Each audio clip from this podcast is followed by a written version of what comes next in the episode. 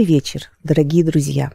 У каждого живого существа, у каждого человека в этом замечательном мире есть свое призвание, своя миссия, свое место под луной или под солнцем та роль, которую мы пришли играть в наш мир. Но есть особые личности, личности выдающиеся, удивительные, с большой буквы, которые обладают таким мощным духовным потенциалом, что способны по воле Всевышнего менять к лучшему наш мир. И сегодня такой человек у нас в гостях. Это действительно удивительный человек. Это человек-легенда не только Казахстана и Евразии, но всего мира, потому что его услушателями, его учениками являются граждане самых разных стран. И мы счастливы снова видеть эту замечательную личность, этого грандиозного, выдающегося человека у нас в студии на передаче «Избранный». И мы уверены, что данная беседа будет очень полезна для нас и, конечно же, для вас, дорогие телезрители.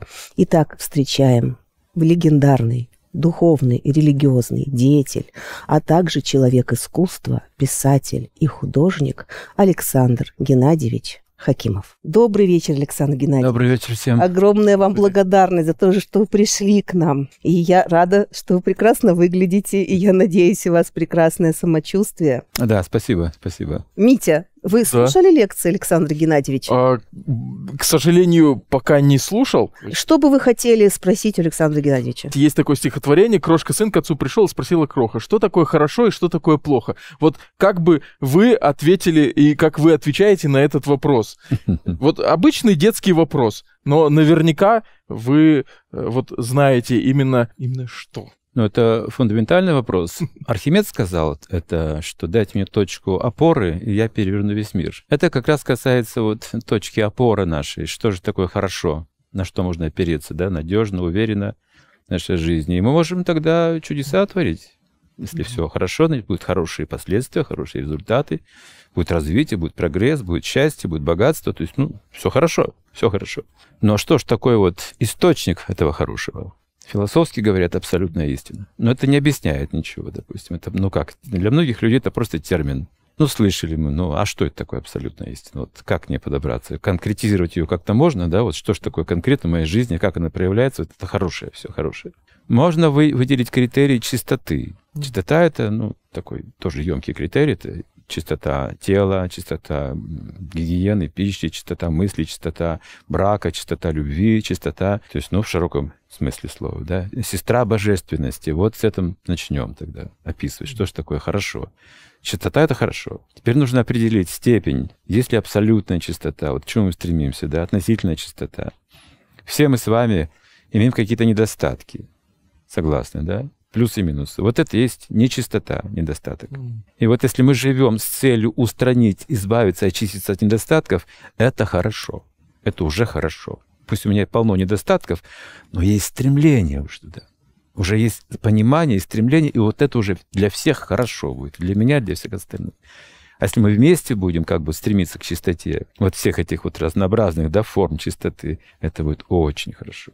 И наоборот, если мы идем путем нечистым, это плохо. Любой ли человек способен на изменение к лучшему, на осознание, хотя бы осознание своих недостатков? Или же все-таки до этого нужно дорасти? Если нужно дорасти, то каким способом? Можем ли мы помочь своему ближнему или нужно их оставить в покое и за них просто молиться? Абсолютно любой человек предназначен для этой роли. Есть, конечно, но. Что же является таким фактором решающим в этом? Не образование человека, не его характер, не его прошлое, никакие другие факторы, кроме его искреннего желания. Вот если у человека, любого, есть такое искреннее желание, любой человек будет прогрессировать и достигнет совершенства обязательно. Человек для этого предназначен, для познания себя. То есть, ну, это желание как-то пробудить нельзя в другом человеке, да, не в себе тоже? Например, если я никогда не ел мороженого, мне не хочется его. Mm. А если дать попробовать, я желание появится. Я запомню, я буду искать этот вкус, если мы можем людям передать.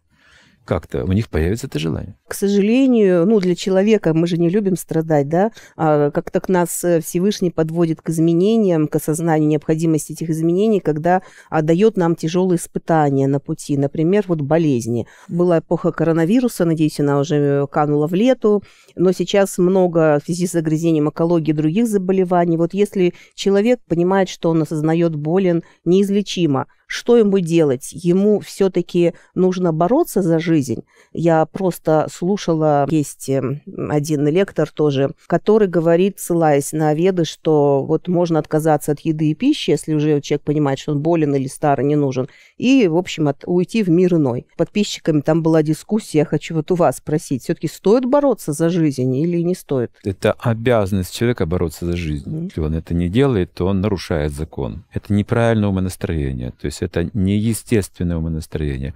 Естественное умонастроение не смиряться перед смертью. Это дано каждому уже как инстинкт, верно же, да? Ну а если смерть неизбежна, тогда как тоже не смиряться, победить духовным знанием. Я не это тело. Я есть душа. Это последняя инстанция как бы победы. Это последняя точка, когда мы побеждаем смерть. Но к этому нужно еще прийти. Кто же я, как душа, да, бессмертная душа? Во мне есть вот этот дух. Я есть дух. Тело временно, как одежда, а дух бессмертен.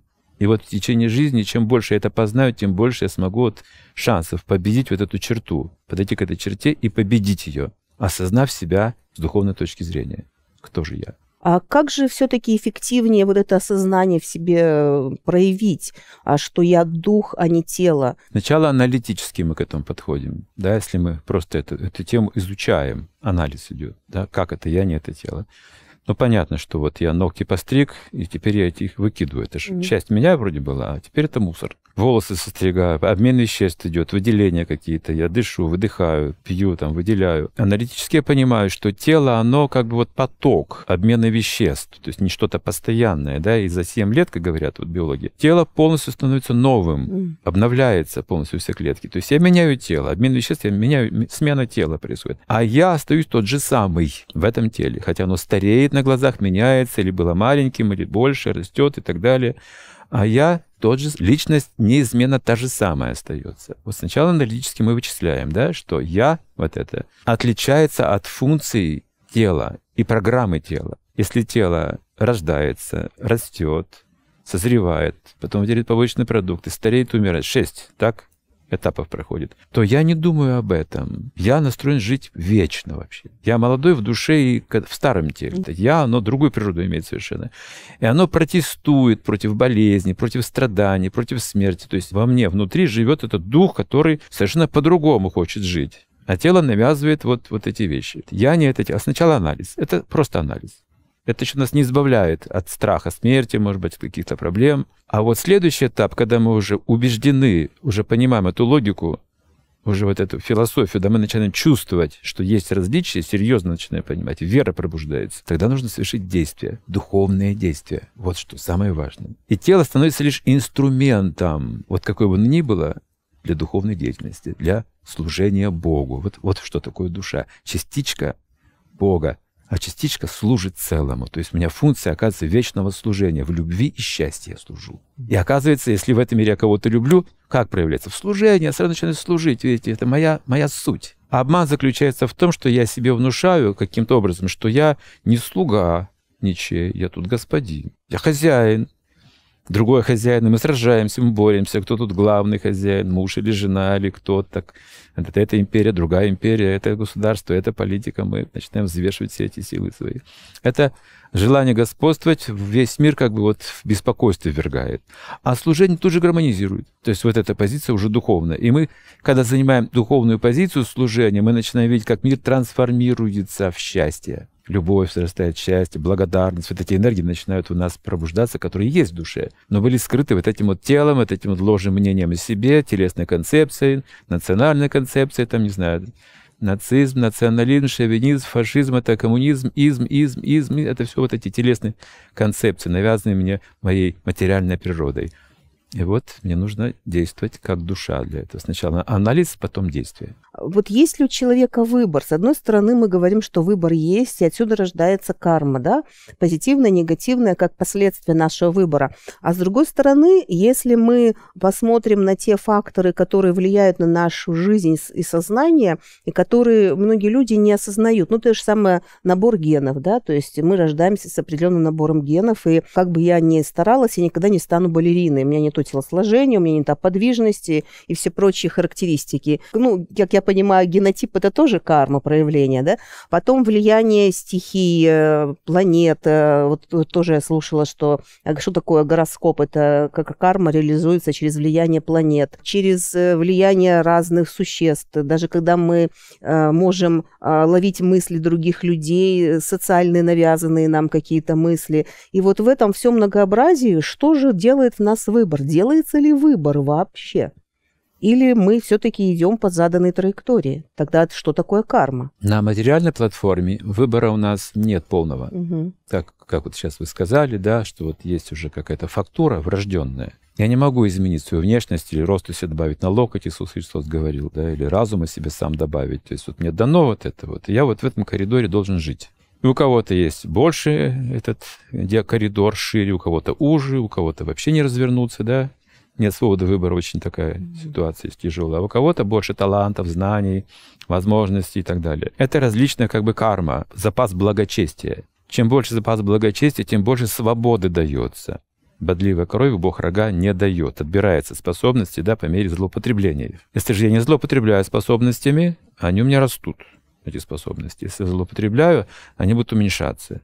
Если я все превращаю в выгоду, в куплю-продажу, начинаю обманывать, начинаю воровать, то я теряю качество постепенно. То есть во мне входят негативные свойства, отпечатки, мои гены начинают меняться. Выше мертвой материи чувства, органы чувств, а выше чувств — ум. То есть ум управляет чувствами восприятия. И тип восприятия зависит от типа ума. Известно, что под гипнозом человек может другие вещи совершенно делать и чувствовать. Что ум меняется, какой-то ракурс. Он уже другие картины видит, чувствует и так далее. Да? Ну, то есть мы живем в коридоре ума, оказывается, своего. А ум, мысли создают состав крови. Химический состав крови зависит от того, о чем человек думает в глубине. Вы испугались, допустим, адреналин тут же мгновенно да, появится, да, да? Если вы чувствуете кому-то зависть и яд в кровь выбрасывается, мы, нам плохо, нам тяжело с этим, это, собственно, ум вырабатывает. Влюбляется С8H12 азот, формула любви, химики говорят. Если человек влюбленный, вот эта формула появится в крови. Это, это естественный наркотик, который вы ощущаете как счастье. То есть ум. Состояние ума определяет состав крови. Кровь несет это на все тело. Возникают определенные характеристики, качества, физиология.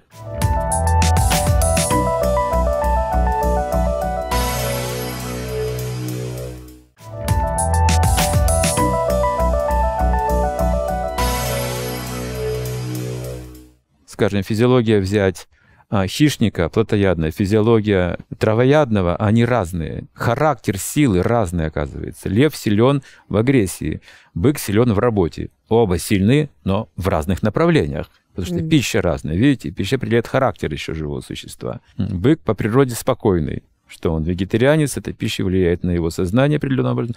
А лев, тигр, плотоядные, они именно сильны в агрессии. И если человек скажем, питается или мыслит, мыслит как хищник, питается как хищник, то он ленив к позитивному действию. Он активен в агрессии именно. В военных действиях, в порах, в конфликтах он сразу зажигается, ему интересно. Драться — это здорово, интересно. А посидеть, помедитировать, там, познать какие-то философские истины — лень.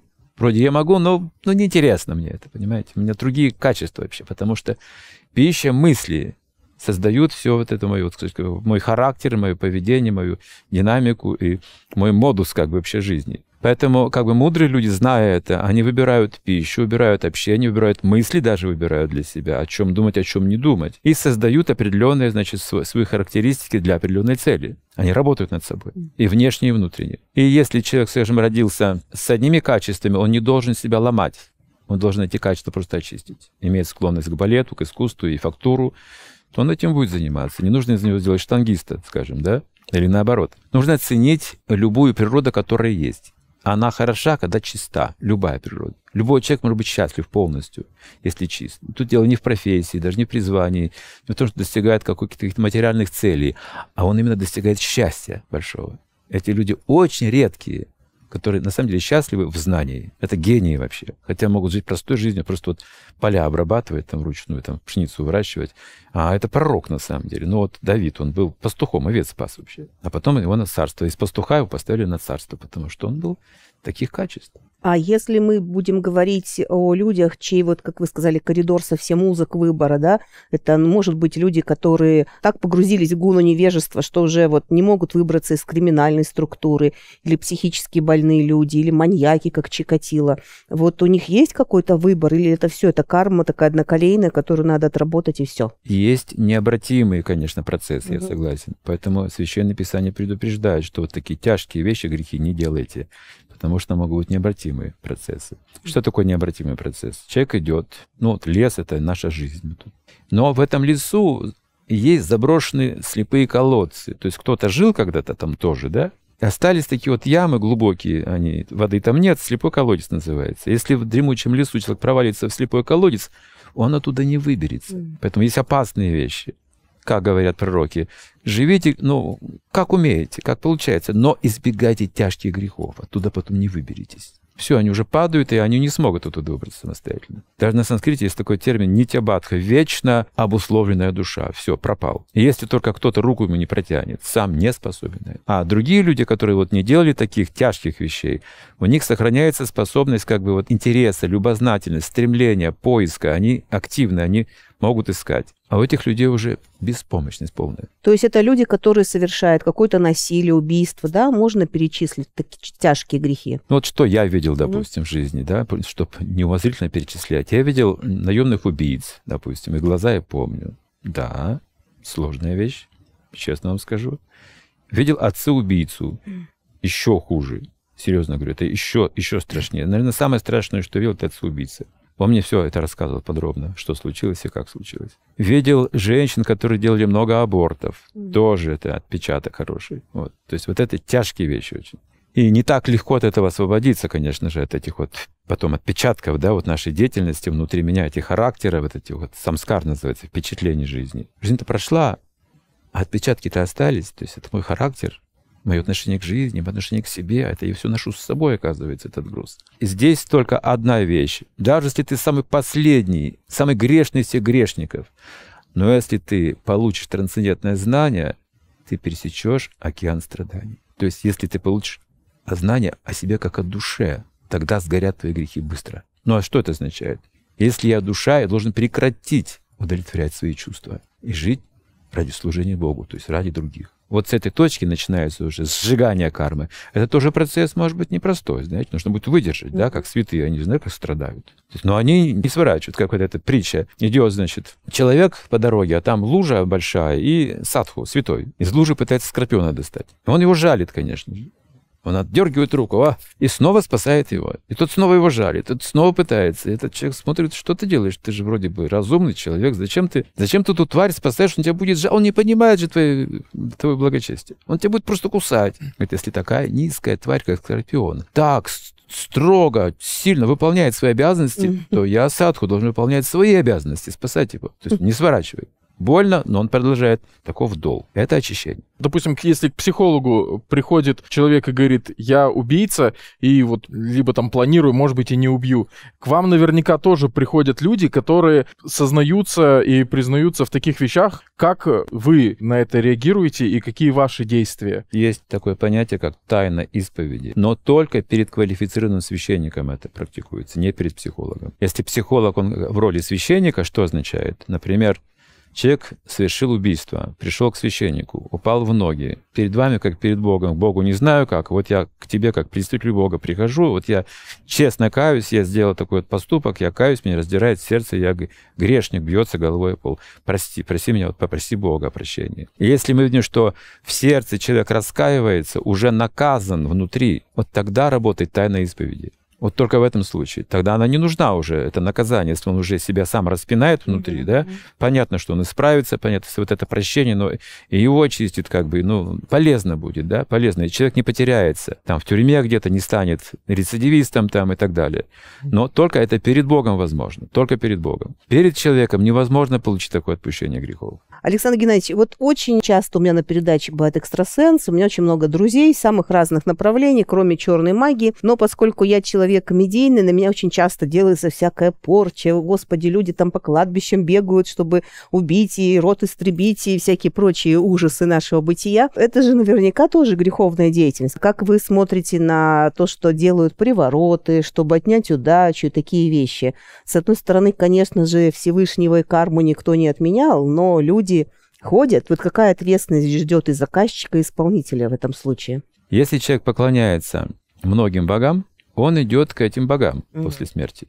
Если он поклоняется предкам, он идет к предкам. Если он поклоняется духам привидениям, черной магии, он рождается духом или привидением mm-hmm. в следующей жизни. Если поклоняется Богу, идет к Богу.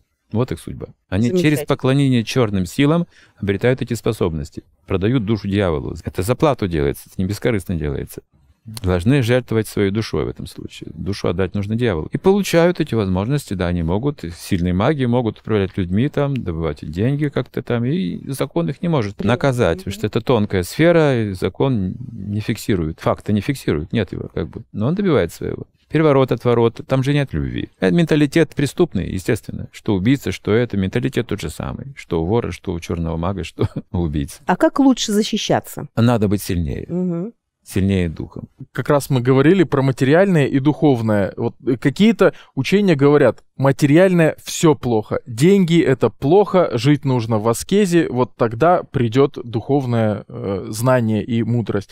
Кто-то наоборот говорит, нет, деньги это хорошо, потому что благодаря деньгам мы уже не думаем о материальном, а уже можем посвятить себя и духовности. Кто из них прав? Как быть вот с людьми, которые думают, ой, все, у этого человека вот э, куча денег, у него духовности нет. Это вопрос разума. Если человек мало разумен, то если ему дать деньги большие, он просто сопьется или станет наркоманом. Разум слабый, соблазны великие, чувства преобладают, начинает заниматься греховной деятельностью. Деньги же есть. Если разум сильный, наоборот, таки, такому человеку нужно давать деньги, что он правильно их использует. Они не развратят его. Но поскольку сегодня редко встречаем человека с сильным разумом, то бытует мнение, что деньги зло, абсолютное зло. Нет. Если вы их используете во благо, они как дождь. Где прольется, то и вырастет. На хорошие вещи прольется на культуру, она вырастет. На плохие вещи, плохие вещи вырастут. Если вы умеете управлять чувствами, значит, можете управлять и деньгами, и вы должны быть богаты тогда. Тогда наоборот, это благо для всех, если вы богатый человек. Вы благотворительность, вы будете духовной поддержкой, образование, медицину, меценатство. Смотрите, это процветание просто. Ну а если вы берете эти деньги для себя, для чувственных наслаждений,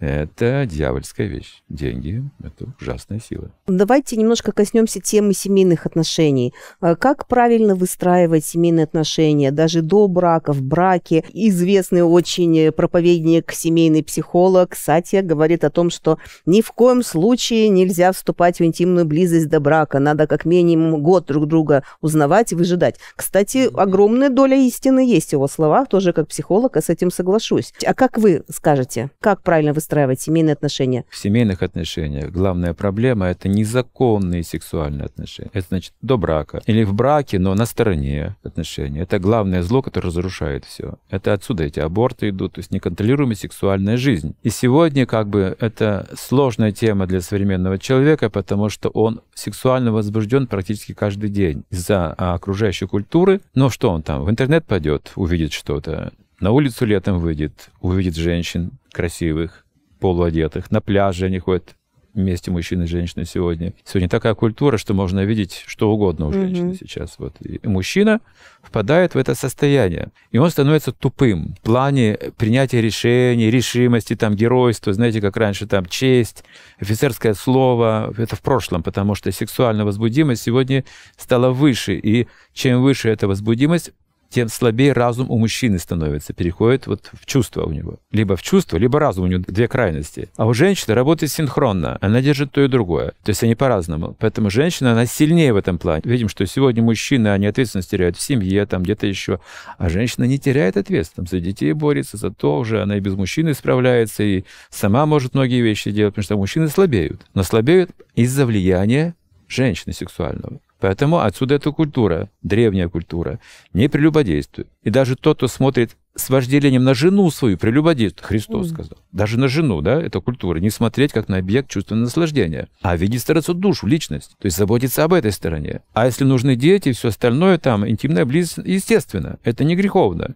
для зачатия детей это божественно, потому что это, ну, будущее, да, это наше будущее. Мы так строим семейные традиции, передаем детям ценности духовные, материальные, то есть так должно быть. Они должны это улучшить еще, то есть это хорошо. Преемственность существует. И сексуальная деятельность не должна быть как у животных, бездумная при порыве просто вот сексуальных чувств. Не знаю, как сегодня, но много лет назад я читал это, что современные психологи установили, лет 10 назад или 20 даже, установили, что современный мужчина, чем бы ни занимался, возможно, он там решает какую-то сложную математическую задачу, возможно, он управляет где-то там каким-то э, заводом, директор, или он бухгалтер, он там что-то, ну, то есть он занят работой. Mm-hmm. Каждые две, полторы-две минуты у него в уме всплывает какая-то часть тела обнаженной женщины. Mm. Вот что сегодня происходит. Влияние культуры. Что же мы ожидаем тогда? Отсюда исходит наша политика, экономика, наша бюрократия, устройство общества от отношений мужчины и женщины, как они общаются внутри семьи в этой культуре. Отсюда исходят все эти темпераменты. Поэтому мир управляется, собственно говорится, длиной юбки женщины. Раньше цари знали об этом. Это написано в древних трактатах. Если вы хотите, вам нужно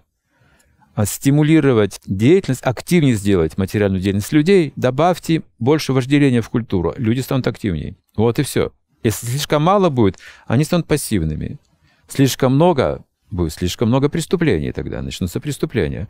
Нужно ровно держать 36,6 температура тела, вот здоровье нужно, вот это следить, вот это есть управление. То есть фактически мужчина и женщина создают этот мир. То есть то, что сейчас у нас э, везде идет, так скажем, сексуализация культуры, да, и везде образы и моды и все прочее, это делается властями осознанно?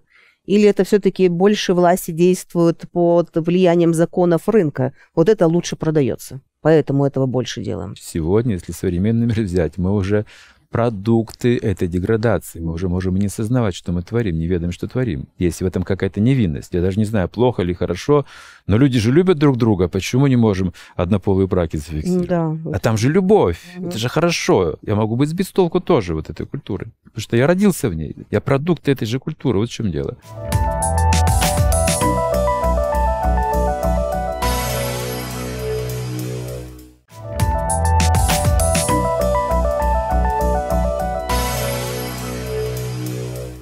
Но почему так сильно сейчас пропагандируется вот нетрадиционная ориентация? Что происходит? Это формат какого-то сумасшествия или это осознанные манипуляции нашим сознанием? И как им противостоять? Отчасти это переходит в бизнес, выгодно кому-то это делать. А что касается любви, это главная вещь, которая интересует всех людей. Mm. И у руководителей, скажем, обществ, это политики, это люди, ученые, психологи, представители культуры, они также понимают, что любовь — это главная движущая сила общества. И они ее совершенствуют между людьми. Вот в чем ошибка. А в Писании говорится, что любовь нужно возвышать до духовного уровня, любви к Богу, в другую сторону вести.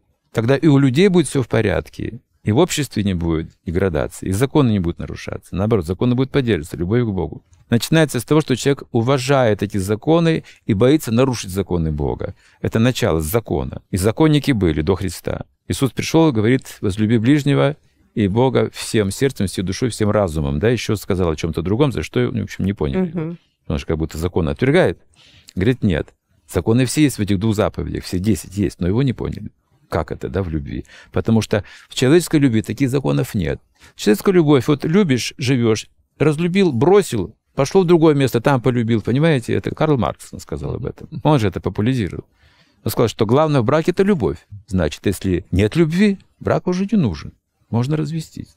И начинается свободная любовь. Вот это западная цивилизация. Свободная любовь. А потом она идет дальше, дальше, дальше. Вожделение нужно растет, понимаете? И начинаются такие формы брака, такие формы брака. Не брака, секса. Брак только один может быть. Там династии, дети, наследство. А здесь Они путают секс с браком. Вот в чем заблуждение. То есть культивировать между людьми любовь нельзя, вожделение. Заботу нужно культивировать а любовь к Богу возвышать. Тогда люди будут тоже понимать друг друга, как души будут скреплены этой божественной любовью и заботиться друг о друге. Сейчас очень распространены так называемые гражданские браки, хотя тоже неправильное название. Гражданский брак – это все-таки брак, который в ЗАГСе заключен, ну, сожительство. Как вы считаете, Александр Геннадьевич, это правильно или неправильно? Девять браков форм обрядов существует в ведах. Я. Один из видов брака называется ракшаса, то есть вне как бы такой культуры, высокой очень, но брак считается, когда влюбленные обмениваются гирляндами и все. Может подойти к любому мужчине, попросить ребенка,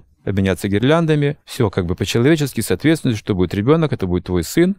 Но ты можешь жить своей жизнью до первого ребенка вместе, а потом ты можешь своей жизнью жить. А потом кто будет содержать ребенка? Он, Он. должен помогать. Понятно. То есть там есть договор свой. Угу. Это тоже одна из форм брака, ответственности. Брак это ответственность. Конечно, он бросает и все, догуляет. Угу. Есть с приданным браки, есть э, как дар отдается дочь, э, скажем, если это священник, то просто как дар отдается. То есть есть разные виды брака. И разные типы женщин существуют. Также мужчины есть разного типа. То есть это сложная тема. Брак это, знаете, как вот выбрать хорошую вещь на рынке. Это не сразу. Нужно и деньги э, рассчитать, и качество, и размер, да, и, и будешь ли носить часто, может быть, нет, или сезонно, или постоянно. То есть это вот такой выбор. А сейчас чувство любви, и все затмевается. Вот вожделение.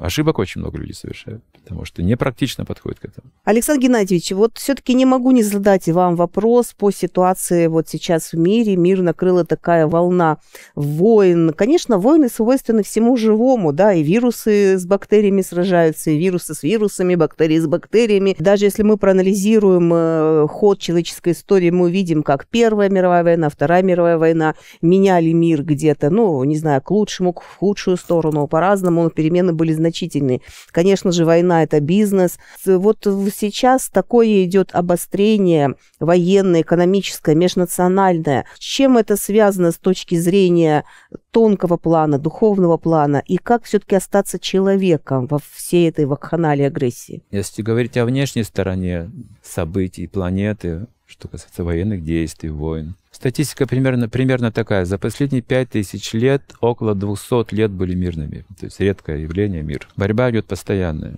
Где-то мы привыкаем к этому, уже просто не говорим, не слышим, но это всегда есть какая-то борьба, какие-то формы насилия. А 50 миллионов абортов в год. Считается мирное время, смотрите. Но это же убийство. Да.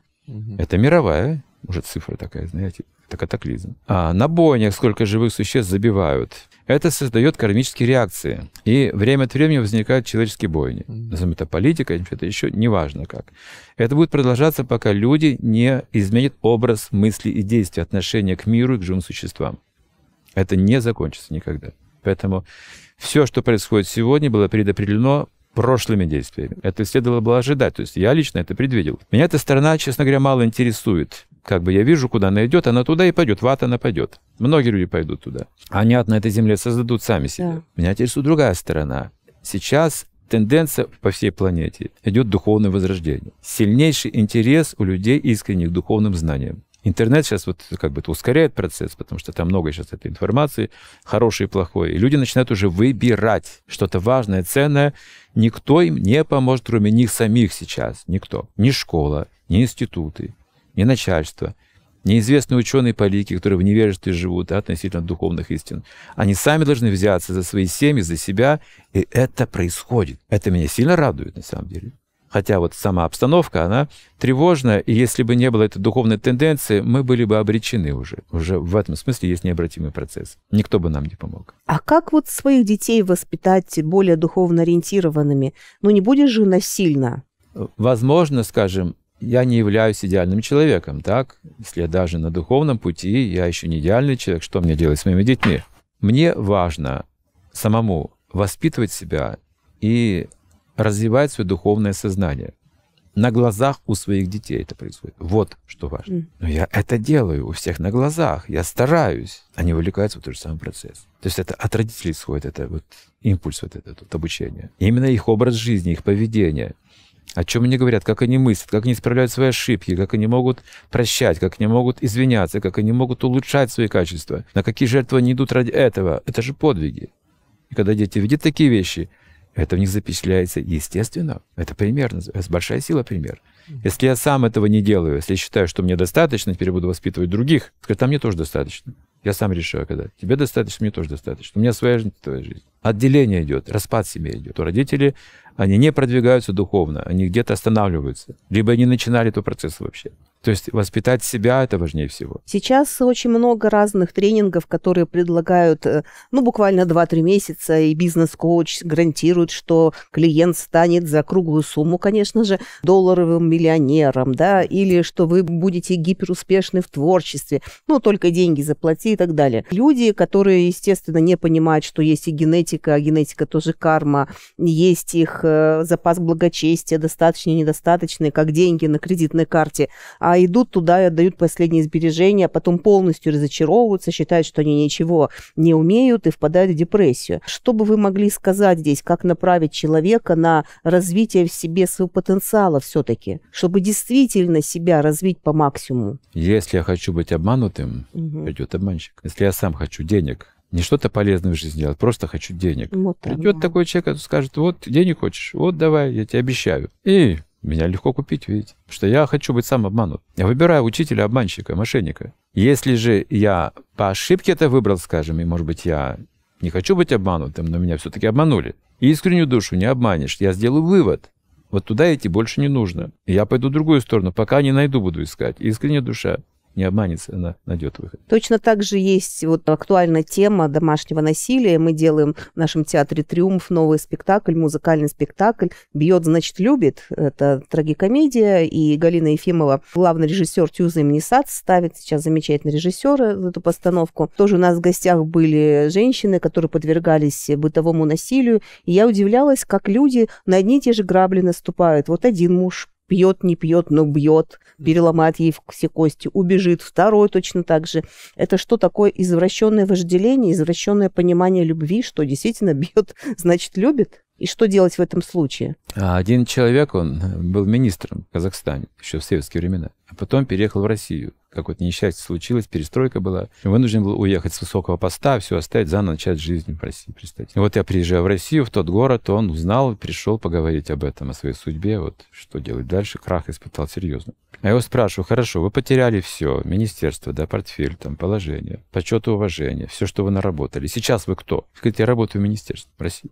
Значит, ничего не изменилось, что качества ваши остались при вас. Вы министр и там, и там, куда вы не поедете, вы будете министром, потому что это ваше качество. У вас есть такие качества. Вас сразу заметят на службе, сразу увидят ваш разум, конечно, вас поставят, дадут это положение, что это вы полезный человек. Поэтому о чем вы унываете? Все свое ношу с собой. Здесь то же самое. Сколько бы замуж не выходила, она что, найдет принца, если она не принцесса? Нет, конечно же. Она просто будет повторять одно и то же, пока качество не изменит свои. А она свои качества не меняет, а меняет мужей, не так ли? Да. Поэтому ничего она не получит. Но почему же человеку современному так сложно осознать существование Бога? Ведь это же спасение. А иногда у меня попадаются у нас в Мите на передаче люди, очень часто врачи, но не всегда. Много было врачей, которые говорили, знаете, я а, стал верующим человеком именно в медицине, поскольку создать, просто же получилось случайно такое удивительное творение, как человеческое тело, это невозможно. И чем дольше я практикую, тем больше я верю в Всевышнего, что это он создал. Ну, бывает тоже ученые вот так грешат этим, да, как правильно вы заметили, что Бога нет, где-то, что я атеист. А я спрашиваю, скажите, а в чем ваша корысть быть атеистом? Вот вы хотите, чтобы э, вы прожили там 60, 70, даже 150 лет, и потом вас, вы стали кучкой праха, или вы сгнили в земле, и ваши дети, ваши родители. У человека появляется такое какое-то мучительное сознание на лице, он говорит, нет, я так не хочу. Я говорю, вы счастливы от такой мысли? Почему? Ведь Бог – это же наш мудрейший учитель, это тот, кто нас любит любит больше всего, тот, кто нас ведет максимально правильным образом, да, без всякого ущерба для нас, даже если мы страдаем. Почему человек отказывается поверить в то, что Всевышний есть? Одного великого учителя спросили, в чем главная проблема человечества. В тот момент он сказал, что главная проблема человечества, что не обсуждают священные книги. Никто. Обсуждают что угодно. Mm. Деньги, женщины, политику обсуждаются. Священные писания не обсуждаются. А отсюда как вера будет развиваться? Вера тоже требует развития. Вера развивается знанием. Знание продвигает веру дальше. Два фактора. Если я знаю, верю, это в одном должно быть. Не то, что я верю, но не знаю. Должен узнать тогда. Хорошо, я верю в Бога. Что ты делаешь, чтобы узнать Его? Хотя бы читая книги, обсуждая Священное Писание, философию. Философию Санхья, учение Господа Капилы, допустим, учение Господа Читания, учение Господа Ришабхадева в Ведах, Пураны, Бхагавадгита, Коран, Библия, Евангелие. Смотрите, сколько всего. И все об одном. Вы не увидите различий, по сути mm-hmm. дела. Любой разумный человек поймет, что суть-то одна и та же, боже мой. Сразу понятно все будет. Так почему же вы не обсуждаете? Вы, вы найдете одну религию для всего мира, вы сразу обнаружите ее. У вас не будет конфликтов никаких. Но они этого не делают. Они даже не читают. Ну, сколько спрашивают? Христианин? Христианин. Библию читал? Нет. Проводил семинары по всем городам, 10 заповедей. Люди собирались. Я спрашиваю, кто наизусть знает? Никто не знает. Один-два человека за весь тур. Как-то их смогли перечислить. Христиане не знают, что такое 10 заповедей. Евангелие не все читают. Читают, не обсуждают, не понимают. С вопросом остаются и не спрашивают даже ни о чем. Но потрясающая вещь. Угу. Не меняется потому, что люди продолжают жить-то для себя, действия совершать. Действие же важно. Вера, если в действии не проявляется, она мертвая. Я носитель веры, но она как проявляется? Никак не проявляется. Да я mm. говорю, Бог есть, живу так, как будто его нет. Это же противоречие таким образом. Если бы я образ жизни посвятил Богу, конечно бы все изменилось. Потому что там заповеди для всех хорошие заповеди. Но поскольку мы отвергли все это, мы обсуждаем, ну, идем на эти тренинги, бизнес-тренеров кормить.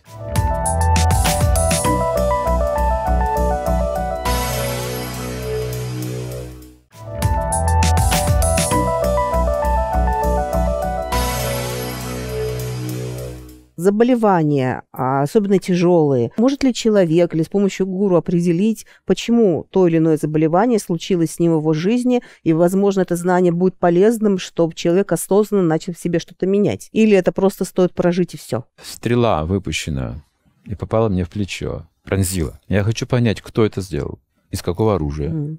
какой вес этой стрелы, параметры, с какого расстояния была запущена. Знаете, сколько у меня вопросов? Mm-hmm. Эти вопросы меня избавляют от боли. Да. Сначала должен вытащить стрелу, исцелиться. Потом, возможно, мне будет интересно узнать все остальные детали. Поэтому сначала нужно понять здоровый образ жизни. Что такое?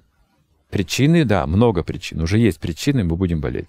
Врач временно только поможет, потому что болезни придут новые, новые, новые. Это временная помощь. Мы не исцеляемся так до конца. Только временно становимся на ноги. Потом гарантии же нет, мы снова болеем.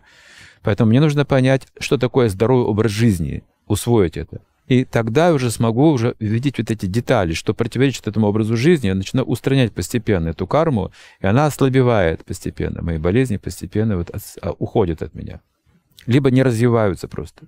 Есть много людей, я видел таких, у которых даже атеросклероз не развивается. Остановился и все. Должен был умереть человек. Но он изменил образ жизни, мой знакомый такой. Его уже похоронили давно, я приезжаю, где он? Думал, все уже, потому что я у него был несколько раз, он угасал уже, связка костей лежала. Женился, говорит. Уехал в другой город, сейчас женился и до сих пор жив. Остановился. Раковые заболевания, несколько примеров есть. Остановились. Четвертая степень рака прошла. Чудо, врачи говорят. Ну, раз чудо бывает, ну вот с вами случилось такое. Меняют менталитет, образ жизни люди. Вот что важно понять. Прошлое мы не изменим уже. Почему? Причина болезни уже могу знать, могу не знать, уже это не изменит ничего. А вот то, что я могу сегодня изменить, надо изменить. Сохранить то, что еще у меня есть, я могу еще сохранить. И критерий здоровья – это не физическое тело, это позитивный ум. Радостный, счастливый, позитивный ум. Вот это, опять же, читать священные книги, касаться философии, уйдут депрессии сразу же. Если вы изучаете философию, нагрузку даете уму, депрессии уйдут. Вы не будете подвержены депрессии. Но люди не изучают. Они что там, интернет, картинки. А это что? Это потеря здоровья в конечном итоге. Потому что через психику болезнь приходит. Нечистоту, через неправильное питание. Три входа. Неправильное питание, нечистота, гигиены нет. И психика. Мои эмоции, восприятие и ответ в этом мире. Вот три входа. В этих трех вещах нужно позаботиться прямо сейчас. И, естественно, в продолжении к теме здоровья тема ухода из этого мира, тема смерти, она животрепещущая на протяжении всей жизни для каждого человека. Ну, страх смерти – это, конечно, отдельная тема, но то, что э, человек, он уходит и он впадает в бессознательное состояние, его душа, и потом снова реинкарнируется, или же нет. Просто вот мы путешествовали летом по городам Казахстана, и в одном городе, по-моему, в Павлодаре, э, гид рассказала, показала мечеть, построенную э, на месте захоронения одного святого казахского, который был еще до революции. И вот он был целителем, э, про, чуть ли не пророком и сновидящим, ну, много что предсказал, и он сказал, до 70 73 лет вы можете меня пытаться убить, топить, бить топором, ничего не будет, я буду жить в этом мире и буду делать свое дело. После 73 лет вы можете стоять на коленях, умолять меня остаться, я уйду. И даже он провел такой ритуал, как поминки при нем живом. Приехали все значимые лица с того времени, политические, и священники тоже. И вот через три дня, как он и сказал, он пошел, лег, и душа оставила тело. Вот такие люди, они тоже будут впадать в беспамятство, или же они могут осознанно как-то уйти из тела и как-то там что-то в другом мире делать. У меня много есть знакомых, которые являются ясновидящими медиумами. Почему я с вами разговариваю эту тему? Медиумы общаются с умершими умершими людьми, причем даже с давно умершими. И с кем они общаются, если душа реинкарнирует? С каким-то астральным копией, то есть, но ну, эта копия говорит очень такие иногда... Файлы, вещи, называется да. файлы. Храняется человек, вот жил, умер, фотография сохранилась. Я могу с ним разговаривать. Это файлы называются. Сама душа уже все, реинкарнировала. Например, человек умирает, но тело же, оно имеет энергию, пища для других, полно да. жизненной силы. Там полно жизненной силы в том образе, потом в его жизни прожитой тоже есть энергия созданная. Пока его помнят, связь сохраняется с ним, э, с умершим человеком. Когда уже его забывают, связь разрывается, угасает постепенно. То есть кисть художника есть угасающая кисть называется. Берете краску, вот, и угасающей кистью делаете. Как это? Тут, тут густо, а тут, тут слабее, слабее, слабее, слабее, слабее, слабее, угасает. Вот таким образом это происходит. Потом снова макаете, новая жизнь. И слабее, слабее, слабее, слабее. Что-то такое, угасающая кисть. А стоит ли в себе развивать целенаправленные экстрасенсорные способности? Или все-таки, как вы говорите, они по мере духовности? Чтобы они, они развиваются, но их нужно правильно развивать. Угу. Как вот черная магия откуда берется? Это тоже экстрасенсорные способности неправильно развитые просто, не в том качестве. Поэтому есть вот этот вот риск, соблазн, да? Если я читаю мысли людей, я начинаю господствовать. Вот риск меня, соблазняет меня господствовать над людьми эксплуатировать их как-то, вот обманывать можно, да? Поэтому нужно правильно. Они развиваются в служении Богу правильно, в смирении, в почтении, вот в служении именно. С пользой дела развивайте что хотите. В служении Богу все хорошо. В служении себе, э, как бы для своих эгоистических желаний все плохо будет. Все будет как черная магия. И не стоит, например, тоже закрывать, просить какие-то свои способности, если они, ну, где-то, может быть, немножко пугают или что-то еще.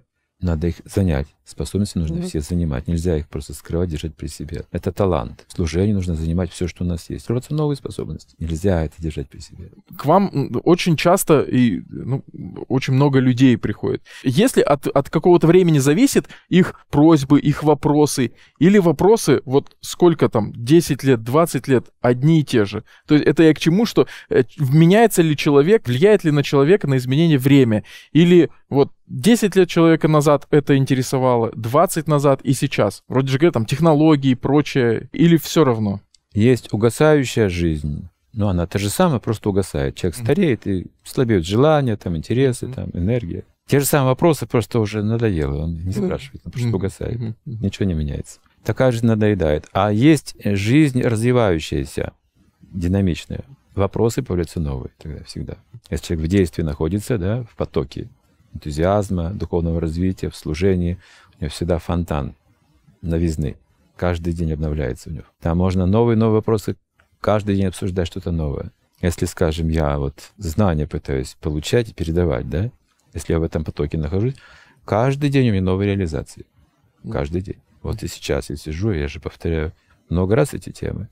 Но всегда что-то новое происходит, обновление. А, кстати, Александр Геннадьевич, почему человек ближе к концу нынешнего физического своего существования, бытия, устает? Почему люди устают от этой жизни? Когда человек не может усвоить один урок, он повторяется снова и снова, и тогда он устает, когда не усваивает. Ум устает. Надоело, нет вкуса, бытовуха, монотонность жизни, да, однообразие от этого устает. Душа не устает, потому что она, обновляясь, живет, и нет усталости поэтому. Всегда есть энтузиазм и энергия новая. И в завершении передачи, пожалуйста, дайте ну, три рекомендации, можно больше, как все-таки прийти к духовности, как человеку научиться быть по-настоящему перманентно счастливым внутри в своем соединении со Всевышним, в соединении через свое сознание и пронести это соединение через всю жизнь. Посвящайте раннее утро для молитвы или медитации, соприкасайтесь с Богом по утрам. Это молитва, это священные книги, это может быть медитация, как угодно называйте. Но каждое утро День посвящайте работе, совершенствуйтесь в своей деятельности. Вечер посвящайте общению с близкими, дорогими людьми. Рассказывайте, как прожили день, допустим. Не просто там сидите в интернете, там молча друг от друга. Это три вещи, которые вас делают совершенными во всех сферах жизни, в отношениях, в деятельности и в духовном смысле. Утро для Бога, день для работы, вечер для общения с близкими людьми. Если больше говорить, то откажитесь от мяса, если еще не отказались, или хотя бы сократите свой рацион в два-три раза, а лучше полностью. Если хотите омолодить свое тело, очистить свое тело, то варите равное количество риса, мунгдала. Мунгдал — это сорт такой желтый горошек, такой колотый индийский. Он легко усваиваемый, он не такой тяжелый, как кормовой горох, легче. Мунгдал можно в индийских магазинах мы находим. Рис не басмати. А обычно круглый рис берете, здесь хорошие сорта у нас в Казахстане. Вот мунгдал в равной пропорции варите до консистенции блинов. Mm. Однородная масса, разваривается все такое. Это называется кичри блюдо. И, и немножко можно солить, чуть-чуть масла, немного. И едите где-то в течение недели только это, сколько хотите. Ваше тело омолодится. Вы начнете как бы, ну, получать новые какие-то мысли, желания, планы на будущее. Отсюда будет от, от омоложения. Если пища ваша освященная, то вы далеко пойдете, если будете еще освещать свою пищу. Откажете от мяса и освещать пищу. Вот очищайте свое тело, очищайте ум, очищайте свои отношения с близкими людьми, все на основе священных писаний. Обсуждайте, говорите на эти темы. Вы увидите, что ваша жизнь полностью трансформируется, начнет очищаться на самом деле. Вы обретете сильное, могущество влияние на других людей. Благотворное. Это не черная магия. Это все будет настоящее. Огромное вам спасибо, Александр Геннадьевич, за ваш визит на нашу передачу «Избранный». Я желаю вам и вашей семье крепчайшего здоровья. Пусть э, Всевышний Господь Кришна вас хранит, всегда благословляет, а, всегда оберегает, всегда дает вам полноту ощущения единения с Ним и еще большую, еще большую. Я вам желаю процветания во всех жизненных областях, что все ваши планы, мечты реализовывались даже лучше, чем вы можете себе это представить, что все у вас было хорошо, и ваши слушатели, ученики были вам безмерно благодарны. Пусть эта благодарность тоже превращается в благословение для вас. Ждем вас всегда снова и снова в гости.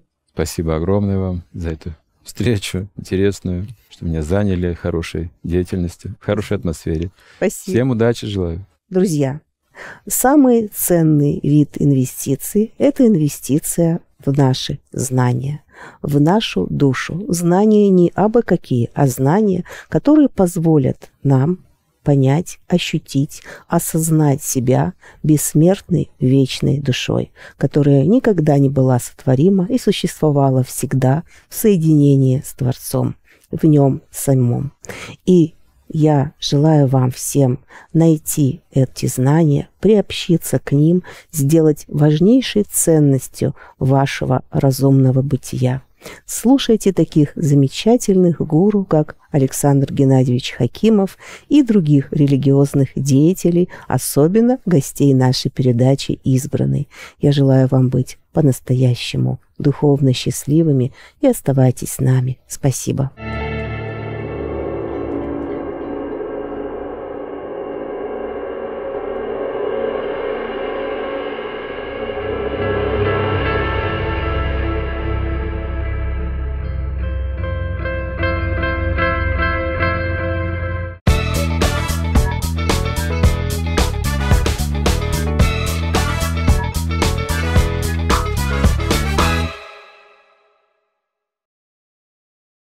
Подпишись на официальный канал Александра Хакимова, чтобы найти ответы на свои вопросы. И поделись этим видео с друзьями.